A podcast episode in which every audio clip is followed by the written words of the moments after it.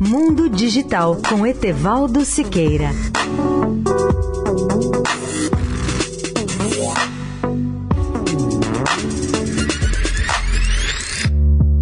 Olá, ouvinte da Eldorado. Um dos pontos altos do maior evento de telecomunicações do país, o FutureCon 2018, realizado em São Paulo na semana passada, foi a palestra do presidente da Telefônica Vivo, Eduardo Navarro, que inovou ao dar sugestões aos dois candidatos que disputam a presidência da República a partir da pergunta mais ampla: que país nós queremos? Navarro diz que não queremos um país com filas do SUS que chegam a um milhão de pessoas, com alto índice de homicídios, com baixos índices educacionais e com a volta do aumento da mortalidade infantil registrada nesse ano.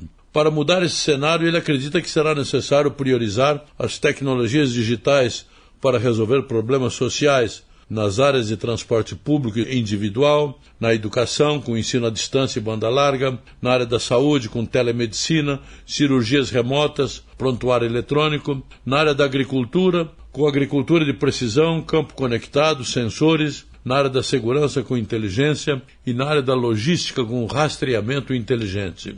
O presidente da Telefônica Vivo pediu celeridade na atualização da Lei Geral de Telecomunicações que completou duas décadas em 2018 e se mostra praticamente obsoleta diante da realidade atual do setor.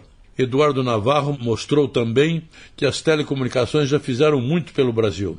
Universalizaram a telefonia fixa e massificaram o telefone celular. Investiram 900 bilhões de reais desde a privatização em 1998 e são hoje o terceiro setor que mais investe depois de petróleo e gás e Energia e recolheram 1 bilhão e 200 milhões de reais em tributos por ano. A receita do setor é de cerca de 4% do PIB e o percentual de investimento sobre a receita é de cerca de 20%, independentemente do comportamento do PIB. Um percentual acima da média mundial que varia entre 14% e 16%, segundo Navarro. Etevaldo Siqueira, especial para a Rádio Eldorado. Mundo Digital com Etevaldo Siqueira.